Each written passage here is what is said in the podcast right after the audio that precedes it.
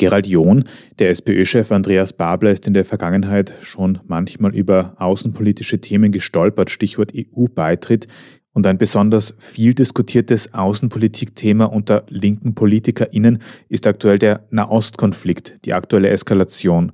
Wie positioniert sich Andreas Babler da? Ja, du hast das ja schon angesprochen. Also der Babler stand so ein bisschen unter Präventivverdacht wahrscheinlich in dieser Frage. Also er kommt aus einer sehr, sehr linken Gruppe aus seiner Jugend und dort sind ja so Haltungen, die irgendwie sich sehr auf die palästinensische Seite stellen und richtig israelfeindlich sind, nicht ganz fremd. Aber das muss man schon sagen, er hat sich da keine Blöße gegeben seit Anbruch des Konflikts. Also ich finde, er war schon unmissverständlich. Er hat klare Bekenntnisse gegen Antisemitismus abgelegt und hat deutlich gesagt, die Morde der Hamas, was diese Terrororganisation tut, das ist durch nichts zu rechtfertigen, auch nicht durch die Besatzungspolitik Israels im Westjordanland, also in Teilen Palästinas.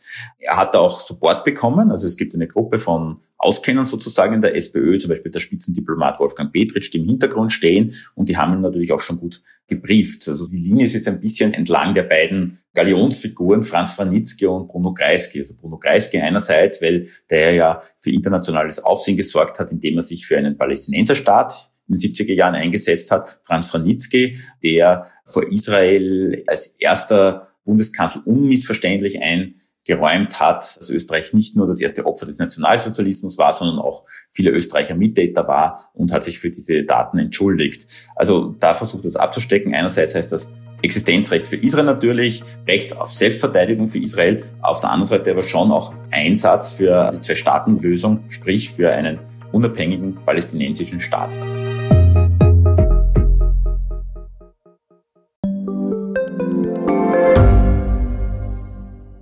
Bin die Franziska. Ich bin der Martin. Und wir wollen besser leben. Lohnt sich 10.000 Schritte zu gehen jeden Tag? Ist das Großraumbüro wirklich so schlecht wie sein Ruf? Spoiler, ja. Bringt's was, Intervall zu fassen?